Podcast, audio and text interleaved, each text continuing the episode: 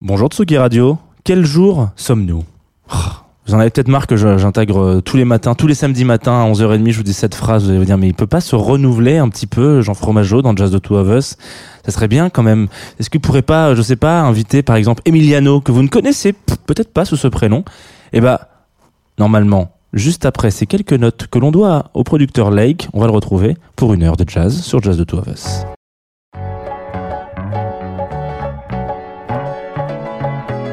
Jazz Two of Us sur la Tsugi Radio.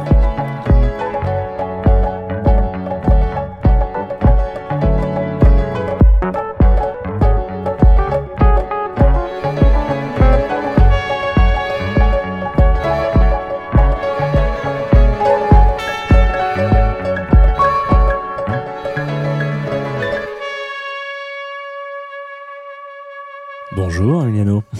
Bonjour. Comment vas-tu Super, et toi Bienvenue euh, sur la Tsugi Radio. Tu es un habitué, hein, je crois, de ce studio. Tu es venu quelques fois quand même. Ouais, j'aime bien être là, ouais. je suis ravi à chaque fois. Alors, pour les auditeuristes qui ne te connaîtraient pas, quand je dis habitué, donc là, c'est là où vous allez pouvoir sortir votre, votre outil préféré Google, euh, et vous dire, tiens, mais, mais qui est-ce donc? Euh, Tu es producteur de musique électronique, un petit peu, on peut les appeler comme ça. Oui, on peut dire ça voilà, comme ça. exactement, euh, sous le nom de Don Toury. Et je crois même que c'est toi qui as euh, inauguré les sessions live euh, de ce studio. Tu es la première personne qu'on a fait en live et qu'on a filmé. Oui, c'est vrai, c'est vrai. C'était, euh, ouais, c'était super. C'était en plein mois d'hiver d'ailleurs. Il faisait froid, il faisait nuit. Ouais, il faisait nuit, ouais, il faisait nuit. J'étais ravi. Et t'as foutu le feu au studio. Quand même, je pense qu'on peut le dire. Ça, voilà. Oh, avec, si tu euh, le dis, je te crois. Ouais. ouais. Alors aujourd'hui, bon, tu vas peut-être mettre le feu au studio aussi, mais avec du jazz en tout cas, puisque je t'ai demandé, enfin en t'invitant, est-ce que tu aurais pas peut-être une heure de jazz dans ta, dans ton petit sac, dans, dans ton sac à dos, que tu pourrais nous ramener euh, dont on pourrait parler. Donc, euh, je te laisse la main libre de, la sélection. Qu'est-ce que qu'est-ce qu'on va écouter Où est-ce qu'on va un petit peu aujourd'hui? Alors déjà ravi d'être là hein, ah, pour parler de, de, cette belle musique. Euh, on va écouter des choses qui m'ont touché dans ma carrière de, de musicien, donc qui m'ont aidé à grandir en tant qu'artiste. Et le jazz, c'est une musique que moi j'ai découvert, enfin j'ai découvert, j'ai les faites miennes à l'adolescence. Et, euh, et c'est un peu, elle m'a vraiment accompagné pendant dix ans euh, de façon très très très très forte. C'est la musique que j'ai étudiée, c'est la musique que j'ai jouée. Euh, et euh, c'est des artistes qui ont qui ont éveillé en moi tout un tas de choses que qui existent encore aujourd'hui euh, dans dans ce que je fais, dans ce que je peux je peux apprécier. Euh, voilà, c'est vraiment euh, c'est vraiment une musique qui m'a qui m'a inspiré, qui m'inspire encore. C'est des musiciens qui m'ont inspiré, qui m'inspirent encore. C'est des démarches artistiques qui m'ont inspiré, qui m'inspirent encore. Et comme ça a été euh, ça a été vraiment entre mes ouais mes 15 et mes 25 ans, c'est quand même des années où, où on est très réceptif, on est très éveillé et c'est des choses qui marquent à vie quoi. Donc voilà, c'est vraiment des des artistes que je porte dans mon cœur et c'est de la musique que j'écoute toujours encore euh, chez moi probablement c'est la musique que j'écoute le plus quoi. Voilà.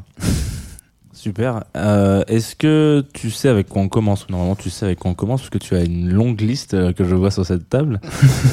Oui je sais avec quoi on commence. En fait on commence avec euh, un morceau qui enfin c'est pas c'est pas ce morceau là mais c'est cet album qui est l'album qui m'a qui m'a vraiment attiré dans ce monde qui est un peu euh, euh, le, le thriller du jazz parce que c'est un des albums qui a été le plus vendu. Et euh, voilà donc c'est le le Call Concert de Keith Jarrett qui est sorti en 75 chez ECM et voilà là on va écouter la partie 2 enfin c'est la partie C de la partie 2 en fait c'est deux deux longues impros qui durent à peu près 25 minutes chacune. Et là donc c'est la toute fin et, euh, et, en fait, j'ai découvert ce morceau euh, en regardant un film de Nanni Moretti en 93.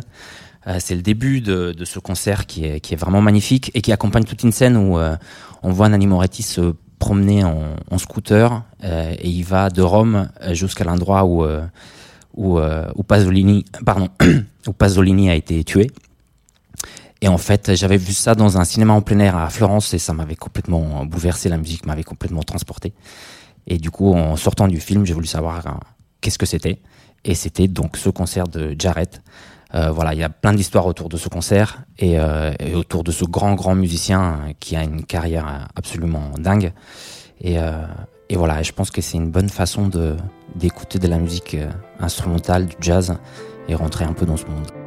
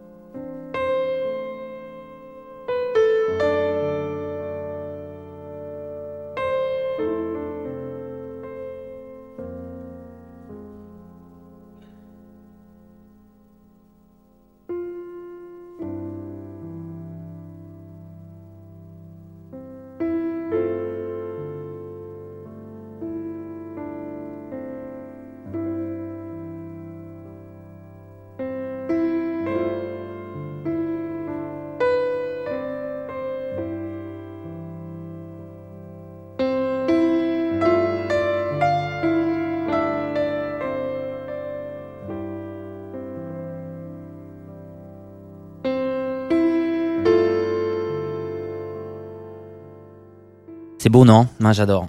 Euh, par la suite, on va écouter euh, un trio. Un trio qui est formé par euh, Paul Blay, Jimmy Jouffre et Steve Swallow. donc, ça, c'est. J'ai voulu qu'on écoute ça derrière Jarrett parce que Paul Blay a été une grande, grande inspiration pour Jarrett. ça, c'est un enregistrement de 61 qui est, qui est sorti chez Verve et qui a été réédité chez ECM, donc le même label qui, sous lequel était sorti le concert de Cologne de, de Jarrett. Et c'est un, un trio euh, euh, très étonnant pour l'époque. Euh, on a trois musiciens blancs déjà. et il y a quelque chose qui, qui relève quand même de la musique plus classique que jazz, voire de la musique contemporaine. Paul Blay, c'est un, immense pianiste. Jimmy Joffre, c'est un énorme clarinettiste. Et Steve Swallow, c'est un magnifique contrebassiste dans ce morceau-là, mais bassiste électrique aussi. Et c'est vraiment un trio qui a inspiré par la suite tout un, courant, surtout européen, de musique improvisée. On en écoutera un peu, un peu plus tard. Et, euh, et j'adore parce que c'est un trio où il n'y a pas de batterie. Euh, du coup, il y a une sensation de tempo qui est extrêmement euh, flottante. on casse les codes du jazz traditionnel avec un thème d'improvisation. Ça ressemble plutôt à, une, improvisation pardon, collective. Et, c'est vrai que c'est, euh, il y a une, force d'écoute entre les trois euh, qui est assez dingue. Et, euh, et pareil, moi, c'est des choses qui m'ont toujours énormément intéressé dans cette musique. C'est justement la, ce qu'on appelle l'interplay, c'est-à-dire la communication et la capacité de répondre à ce qui se passe en face de soi et ce qu'on reçoit comme information musicale, artistique, de vibe du moment. Et eux, ils étaient vraiment magnifiques. C'est un truc qui n'a absolument pas marché. Euh, tout le monde s'en foutait à l'époque. Et, euh, mais voilà, ça a vraiment marqué un, moment d'histoire. Et là, on écoute euh, une composition de Carla Bley, qui s'appelle Jésus Maria. Et Carla Bley, qui a été la femme de Paul Bley pendant quelques années, dans les années, fin des années 50, début des années 60. Et voilà, et c'est une façon aussi de rendre hommage à cette grande pianiste, grande compositrice. voilà, pareil, qui a eu une carrière assez, assez dingue. Voilà, Paul Blake, Jimmy Joe, Frosty Swallow, Jesus Maria.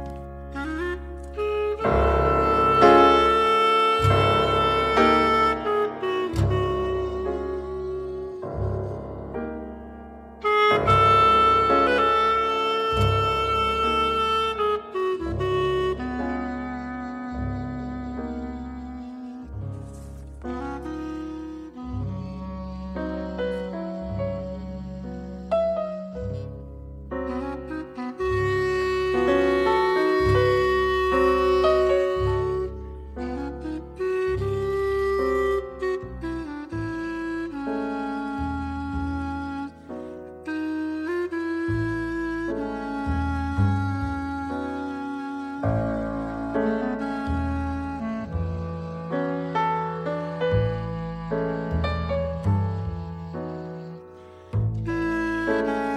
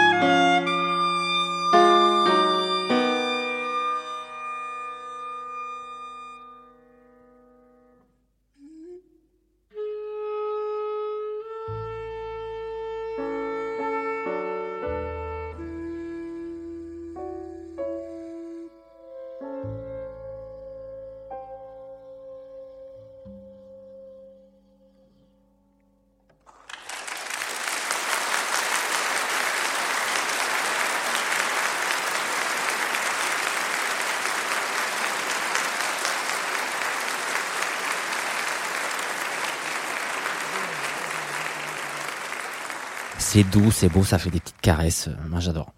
Euh, alors, là, on va s'écouter euh, Ornette Coleman.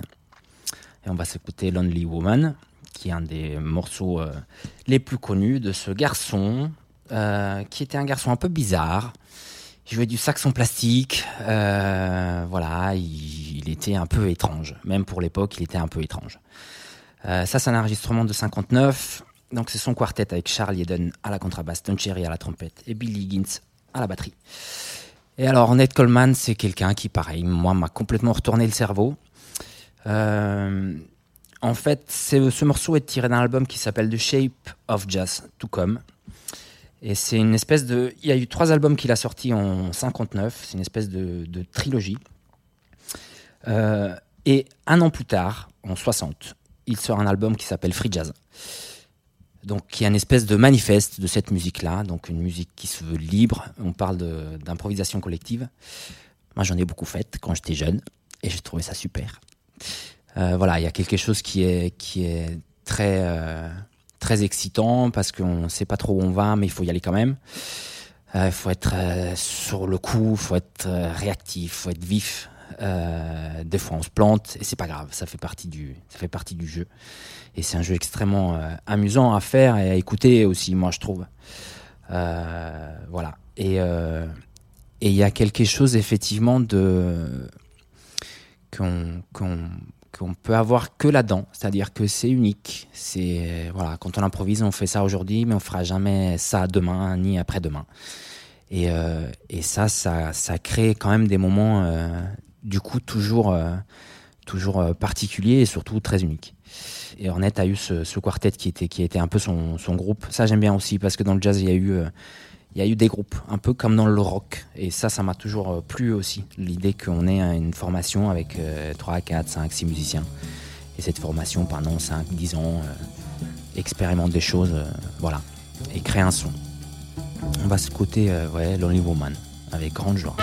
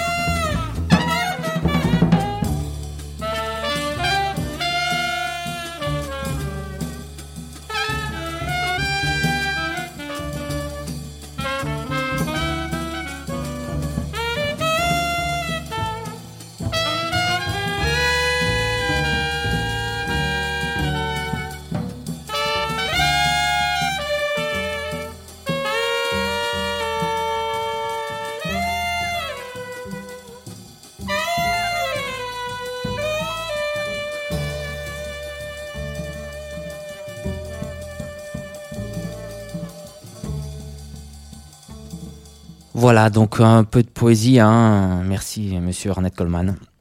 Ça me fait toujours des frissons dans le dos, ce morceau. C'est quand même un peu dingue.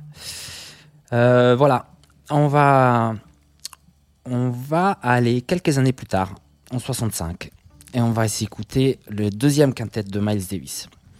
Bon, Miles Davis, on ne le présente pas, hein, on le présente pas.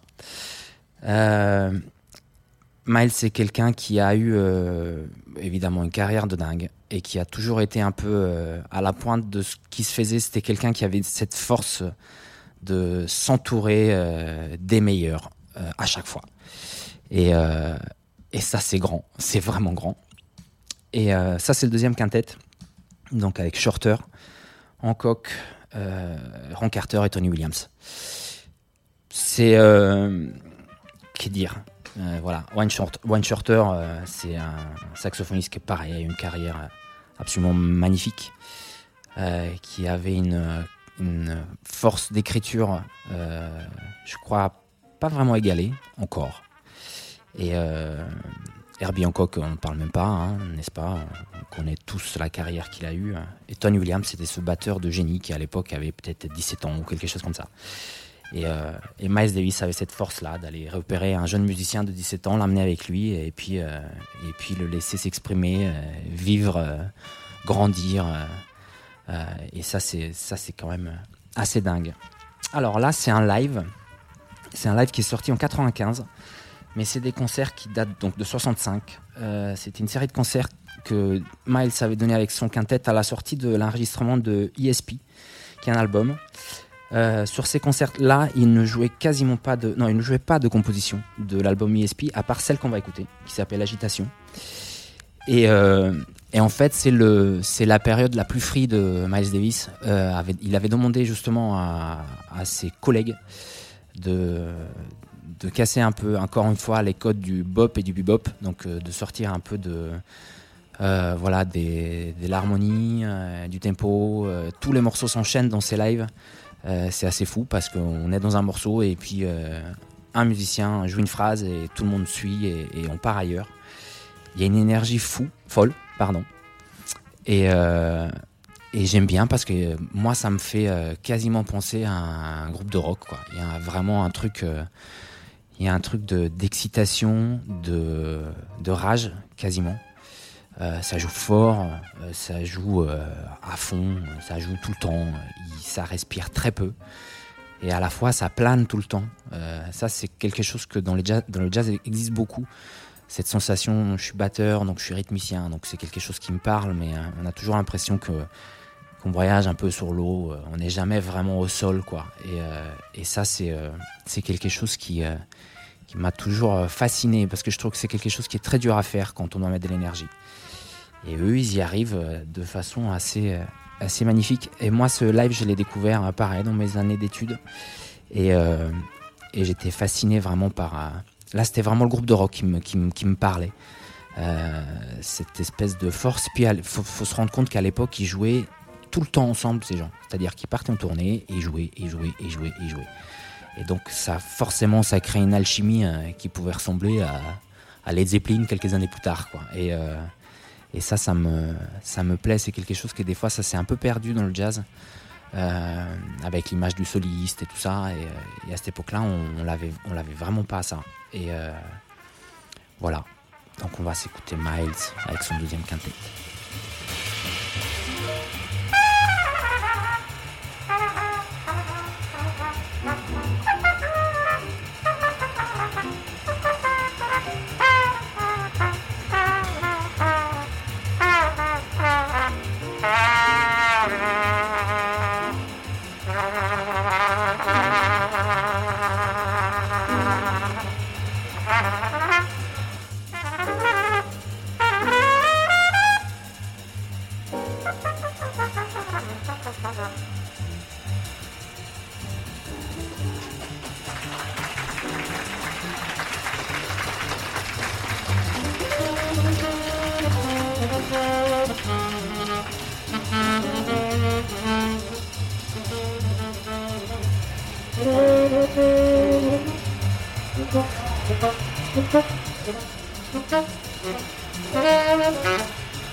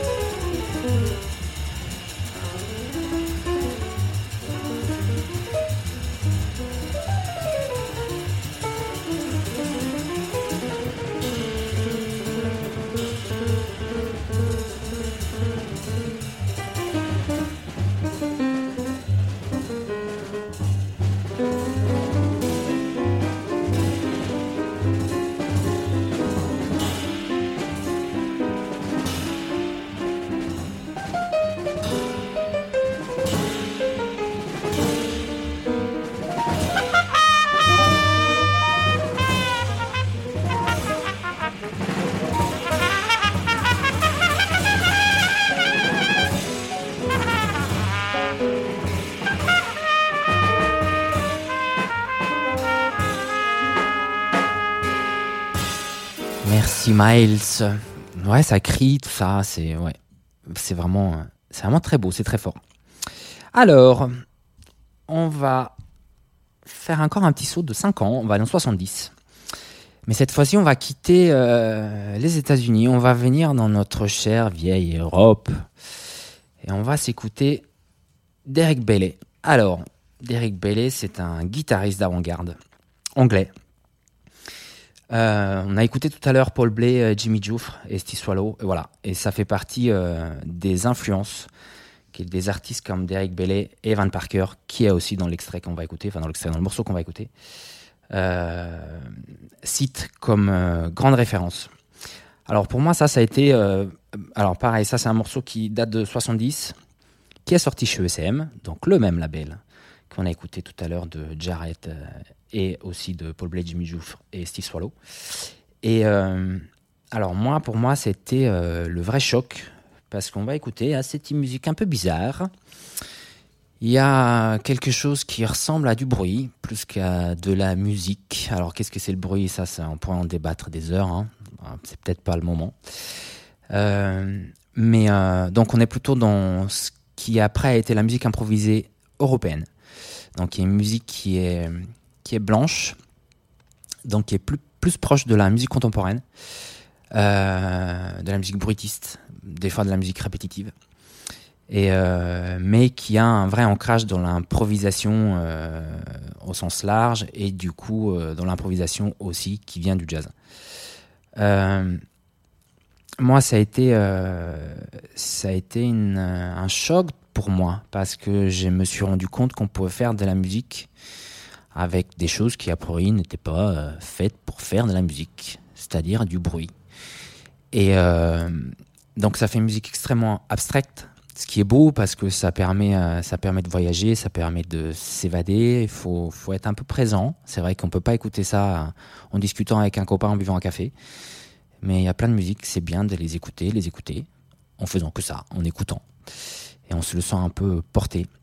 Et, euh, et pareil, c'est, c'est moi aujourd'hui, c'est vrai que je produis de la musique électronique.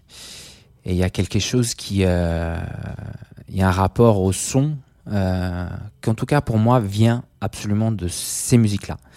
Euh, c'est-à-dire que on a décidé que n'importe quoi pouvait faire de la musique. Euh, il suffisait d'y mettre un geste musical. C'est un peu comme quand on expose un chiotte dans un dans un musée. Bah c'est un peu pareil. Si on a envie que ça fasse de la musique, un bruit gobelet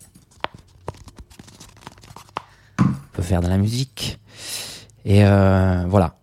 Donc on va s'écouter ça. Accrochez-vous, mais c'est très beau. Donc Derek Bailey, Van Parker, des musiques Improvisation Company, et le morceau s'appelle Took.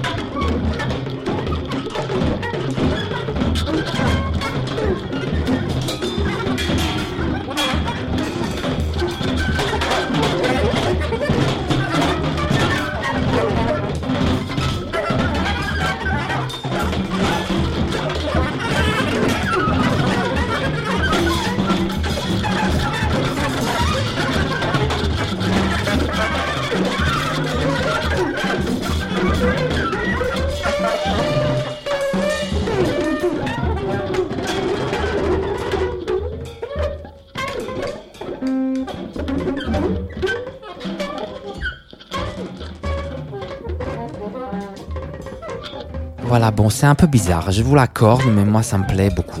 euh, voilà. Et puis euh, c'est vrai que ça m'a. euh, c'est fou parce que quand on a 20 ans, ce qui n'est plus mon cas, hein, mais quand on a 20 ans, on est, on est des éponges et, et, je me souviens d'avoir découvert cette façon de faire de la musique avec des copains musiciens, l'avoir faite. Et, ça fait partie probablement des plus beaux souvenirs de concert que j'ai de ma vie, d'avoir fait ça avec des copains pour les gens qui étaient là. Ils n'étaient pas beaucoup, mais ils étaient là. Euh, alors, on va revenir à des choses un peu plus euh, classiques, entre guillemets. On refait un petit bond en arrière de 10 ans. Et on va s'écouter un morceau de Mingus. Donc, Mingus, euh, Mingus est un contrebassiste, compositeur surtout. Pareil, un personnage un peu étrange, un peu comme Ornette Coleman était étrange. C'était quelqu'un qui était connu pour être relativement violent. Il, balançait sa contrebasse sur la tête de ses musiciens si euh, il jouait pas comme il voulait. Donc ça devait pas être tous les jours très sympa. Et, euh, Mingus, c'est quelqu'un qui a toujours eu des formations assez larges. Il y a, un disque magnifique en trio pour le coup. euh, euh, et mais là, c'est pas ça qu'on va s'écouter. On va s'écouter Goodbye Pork Pie Hat, qui est une, donc qui est une composition qui est sur l'album Mingus Aum, qui est sorti en Colombie en 59. Moi, j'ai découvert ce morceau parce qu'il y a une version de Johnny Mitchell dans un album qui s'appelle Mingus, avec notamment euh, euh, Jaco Pastorius à la basse. Et euh, bon, c'est une version qui a, un- à mon goût aujourd'hui un peu vieilli, donc je l'ai pas choisi, même si moi à l'époque ça m'avait beaucoup touché. Donc on va s'écouter l'original. Mingus, pareil, ça fait partie de ses fortes personnalités, quelqu'un qui a eu aussi un rôle très important, qui était très engagé politiquement. Ils le sont tous. Hein. On est aux États-Unis, euh, ils sont noirs, euh, souvent ils sont pas contents. Euh, et ils ont bien des raisons de ne pas être contents. Et, et Mingus aussi faisait partie de, des gens qui avaient des choses à, à revendiquer, à redire. Il y, a, y a quelque chose de très blues dans la, dans la musique de Mingus, donc on, revient un peu aux, racines hein, du jazz. Et, et à la fois, pareil, c'est quelqu'un qui travaillait vraiment le, le son de son orchestre. Euh, donc ces orchestres sonnent qu'est comme ça. Et, on reconnaît en fait euh, du Mingus au bout de 30 secondes. Enfin, c'est vraiment, euh, c'est vraiment assez, assez percutant. Il a eu autour de lui des, grands musiciens, hein, Dolphy, Max Roach. Et donc on va se l'écouter. Mais j'aimerais quand même qu'on parle deux secondes de Money Jungle, qui est un album qui est sorti chez Blue Note, où pour le coup il est en trio avec euh, Duke Ellington et Max Roach. Et c'est un album qui est assez dingue parce que euh, donc nous avons euh, Max Roach qui est quand même un, roi de la batterie qui fait swinger tout ça et ça danse. Duke Ellington qui a la classe. Et dans tout ça, il y a Mingus qu'on a un peu l'impression qu'il fait n'importe quoi pendant tout l'album. Et ça mène une folie de, dingue. Et l'album est vraiment, vraiment très, très beau. Voilà, je voulais en parler parce que si vous avez le temps, hein, allez l'écouter. Ça, vaut, ça vaut vraiment le détour. Et là, on va s'écouter euh, Goodbye Pork Pie Hat, qui est une, euh, qui est une composition qu'il a écrite en hommage à Lester Young, qui, euh, qui venait de décéder. Charles Mingus.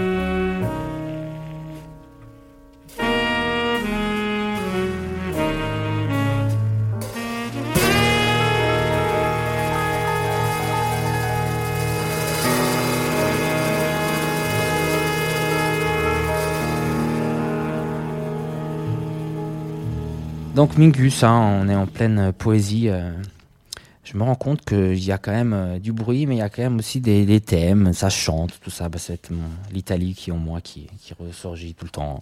Bref. Et ben on va écouter maintenant quelqu'un qui hurle un peu, encore. Euh, donc là, on est vraiment, euh, on est plutôt, plutôt 30 ans plus tard, hein, on est en 2000. Et on va s'écouter John Zorn. Alors John Zorn, c'est un, c'est une figure de l'avant-garde new-yorkaise de la fin des années 80, 90 jusqu'à aujourd'hui. C'est un saxophoniste-compositeur, euh, voilà, qu'on a eu la chance de voir beaucoup en France. Euh, D'ailleurs, on le voit plus en France que chez lui. hein. Et euh, et pareil, c'est quelqu'un que quand je l'ai découvert, ça m'a ouvert le cerveau sur plein de choses. Euh, là, on va écouter. Alors, c'est quelqu'un qui a une production euh, assez éclectique. Euh, il a fait du punk, il a fait du rock, il a fait du jazz, il a fait des grandes formations, il a fait des petites formations. c'est quelqu'un qui s'est vraiment essayé à, beaucoup, beaucoup de choses. Là, on va écouter probablement une des choses les plus jazz qu'il a fait, c'est un quartet qui s'appelle Masada. Euh, donc euh, Masada, c'est euh, c'est une forteresse juive qui est un bastion de l'identité juive. John Zorn est juif et il le revendique. C'est sous son label qui s'appelle Sadik, qui est un grand label, très engagé évidemment. Et Masada, donc c'est un quartet avec donc Zorn, Greg Cohen à la trompette, euh, pardon, Greg Cohen à la contrebasse, Dave Douglas à la trompette et Joe Baron à la batterie. Euh, moi, ça me fait penser un peu à ce que Ornette Coleman faisait à l'époque. Il y a un- pareil, il y a un vrai côté euh, grosse énergie de groupe quoi. Et moi, je les ai vus en concert à Paris et vraiment, j'ai l'impression d'assister à un concert de rock and roll quoi. Les mecs, ils sont quatre, ils sont soudés, ça envoie, ça gueule, ça fait planer quand il faut. Euh, en fait, ce euh, faut faire attention parce qu'il y, a- toujours un côté virtuosité dans, le jazz, mais il faut passer au-delà en fait. C'est-à-dire qu'on s'en fout. Euh, c'est pas ça qui compte, c'est pas ça qui est beau. euh, et euh, moi, j'arrive à, l'oublier quand je les écoute, ce qui est plutôt bien parce que la virtuosité, on l'a dans toutes les musiques. hein. Après, euh, on la voit, on la voit pas. C'est quand on la voit pas que c'est mieux. C'est quand on la voit, c'est-à-dire qu'on se fait chier. Donc, euh, moi là, je la vois pas.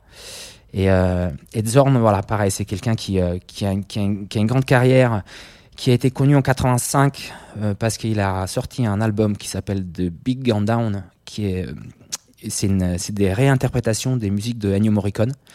Et c'est un peu ce qu'il a, ce qu'il a fait euh, connaître euh, au grand public. Et le, le maestro Morricone a eu plein d'éloges sur cet album.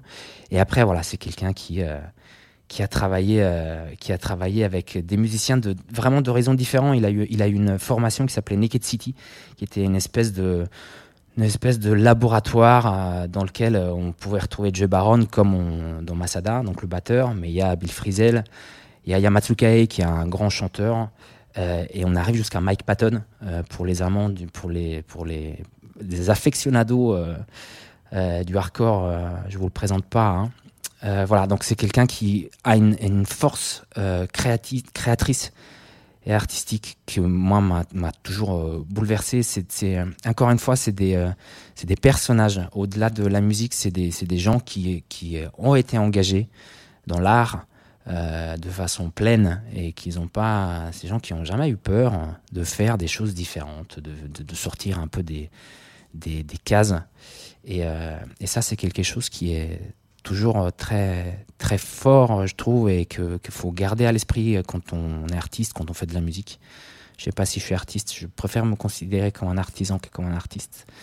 Mais en tout cas, voilà, ça fait ça fait partie des des gens que quand je suis un peu perdu, je sais pas trop où aller, je regarde, je me dis tiens, regarde la force qu'il a lui.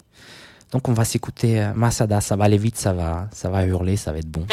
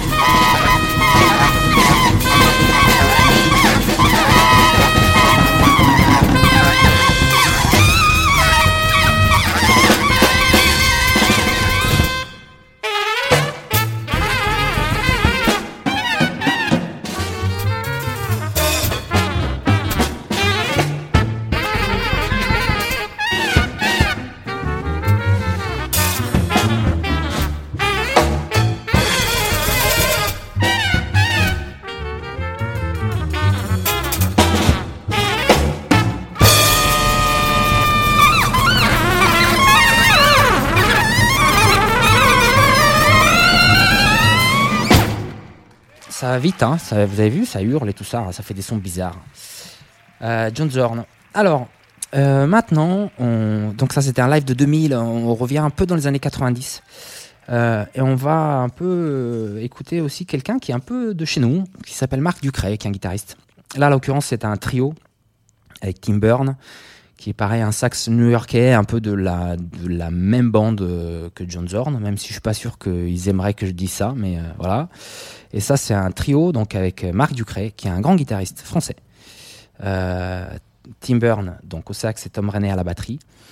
C'est un live qui a été enregistré aux Instants Chaviré, qui était, une, qui était un club euh, à Montreuil, euh, donc en banlieue parisienne, et euh, qui était, c'était vraiment un, un, endroit où on allait voir de la musique un peu bizarre, quoi, qui passait pas dans les autres clubs de jazz. Et, euh, et euh, ce live a été enregistré là-bas. C'est sorti chez Winter Winter. On a parlé pas mal de CM. Là, on, on va s'écouter quelques quelques quelques musiques qui sont sorties chez Winter Winter. C'est marrant parce que dans le jazz, un peu comme dans toutes les musiques, évidemment, il y a des labels. Et euh, ces labels évoluent dans les années, mais ils ont toutes, euh, tous une, voilà, une couleur ou une envie euh, de défendre certaines, certaines choses. Et, euh, et moi, pareil, ce truc, je l'ai vu en live et, c'était pareil, assez fou. on est encore toujours dans la dans l'avant-garde, dans la recherche de casser un peu les codes. Euh, ça, c'est un morceau qui est plutôt long. Il y a plusieurs parties, il y a plusieurs thèmes, il y a plusieurs euh, chemins. C'est une vraie balade euh, dans des univers et des contextes différents. Pareil, on s'écoute, on joue. Il y a de la pulsation qu'on n'a pas, on n'a pas tout le temps, mais là, là, il y en a. Et pareil, grosse claque pour moi. Big Satan.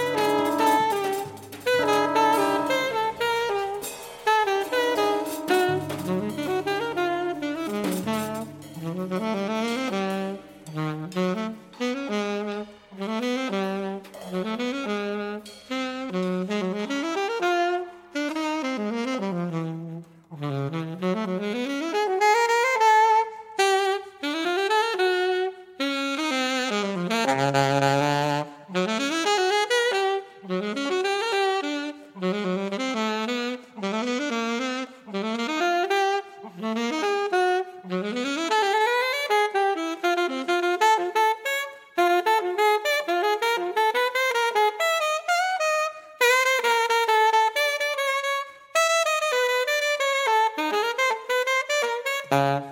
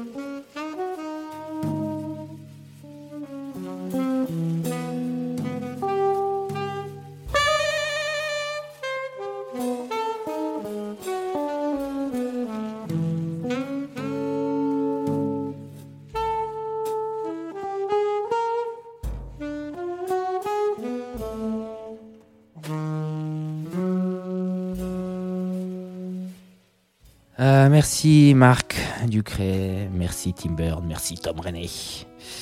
Euh, alors, et là on refait un petit bond de quelques années, on va en 2002 et on va s'écouter le groupe d'un batteur qui s'appelle Jim Black et le groupe s'appelle Alas No Axis.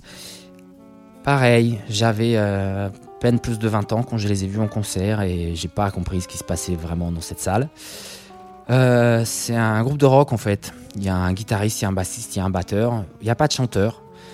Il y a un clarinettiste qui prend le rôle du chanteur. Il s'appelle Chris Speed. Euh, Jim Black, euh, pareil, c'est quelqu'un qui fait partie de un peu cette, toute cette vague, un peu de l'avant-garde new-yorkaise de, cette période-là. Et a beaucoup travaillé avec Tim Burn qu'on vient d'écouter, qui a beaucoup travaillé avec Dave Douglas qu'on a écouté avec Masada. Bon voilà, c'est un peu, c'est un peu la, la même famille. Euh, qui a beaucoup bossé aussi euh, avec Ellery Eskelin, qui est un super saxophoniste ténor. Je vous conseille, si vous avez le temps, envie, allez l'écouter parce que ça vaut vraiment le coup. Et, euh, là, on fait du, ouais, on fait du rock. Il y a des guitares saturées, il y a de la basse. Bon, après, d'accord, il y a des tempos qui se cassent un peu la gueule, il y a des thèmes un peu bizarres. voilà, on n'est pas dans le son du rock comme on le connaît un peu, mm, voilà. Mais, euh, mais pareil, moi, c'est cette énergie-là. Et je pense que, effectivement, moi, je suis arrivé au jazz quand j'avais 15 ans, mais j'ai grandi en écoutant du rock. Et je pense que j'ai dû, quelque part, hein, vouloir chercher ça euh, toujours dans, dans ces, dans ces musiques-là. Et euh, voilà, espèce de cohésion de groupe. le sentiment d'avoir quatre personnes qui vont au même endroit. Ils y vont ensemble, ils se prennent par la main, et puis et puis c'est, allez, on y va. Et c'est des groupes qu'il faut voir en concert parce que c'est, euh, magnifique à voir. C'est vraiment, euh, on, vit un, peu une expérience euh, mystique. Et c'est beau de, le, de, voir ces musiciens se regarder entre eux et avancer souvent avec des, des, grands, grands sourires. C'est vraiment, c'est vraiment très, c'est vraiment très beau quoi. Il y a rien à dire quoi. Donc là, on s'écoute Aloe Evra donc qui est tiré de Sply. Et euh, pareil, c'est un album qui est sorti chez Winter Winter, le même label sous lequel on a écouté tout à l'heure Big Satan. Bonne écoute.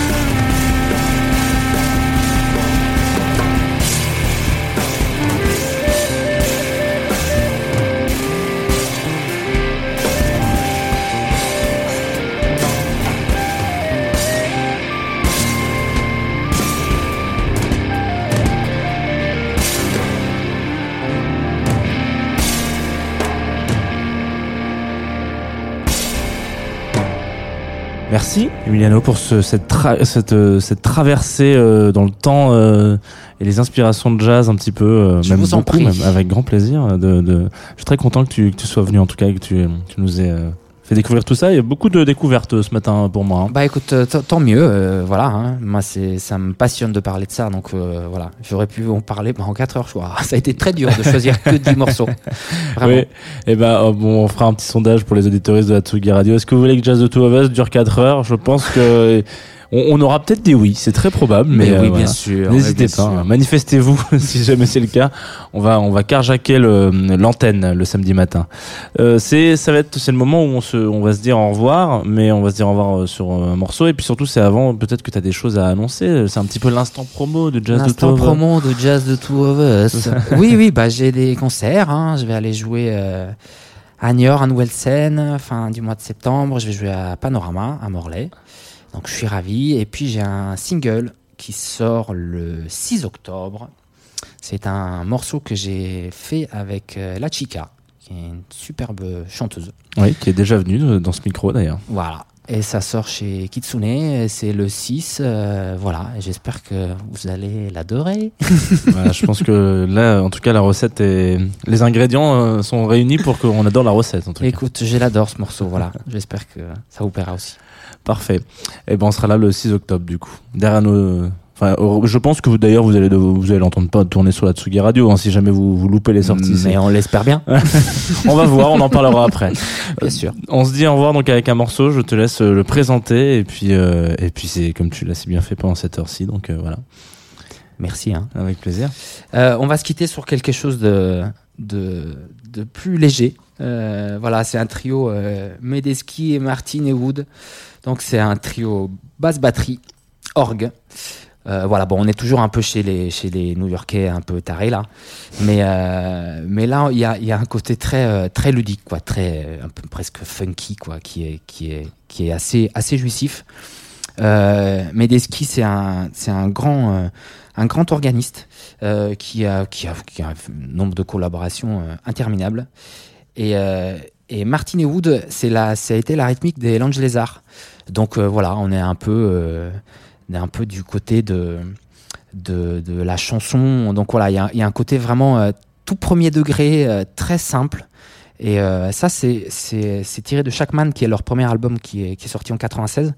Et euh, c'est un trio qui a, beaucoup marché. hein. donc, ils ont été pré-signés chez Blue Note et voilà, ils continuent à faire beaucoup, beaucoup de festivals. Et c'est euh, vraiment très, très, très, très amusant. Le morceau s'appelle Think, Medeski, Marty et Wood. Merci.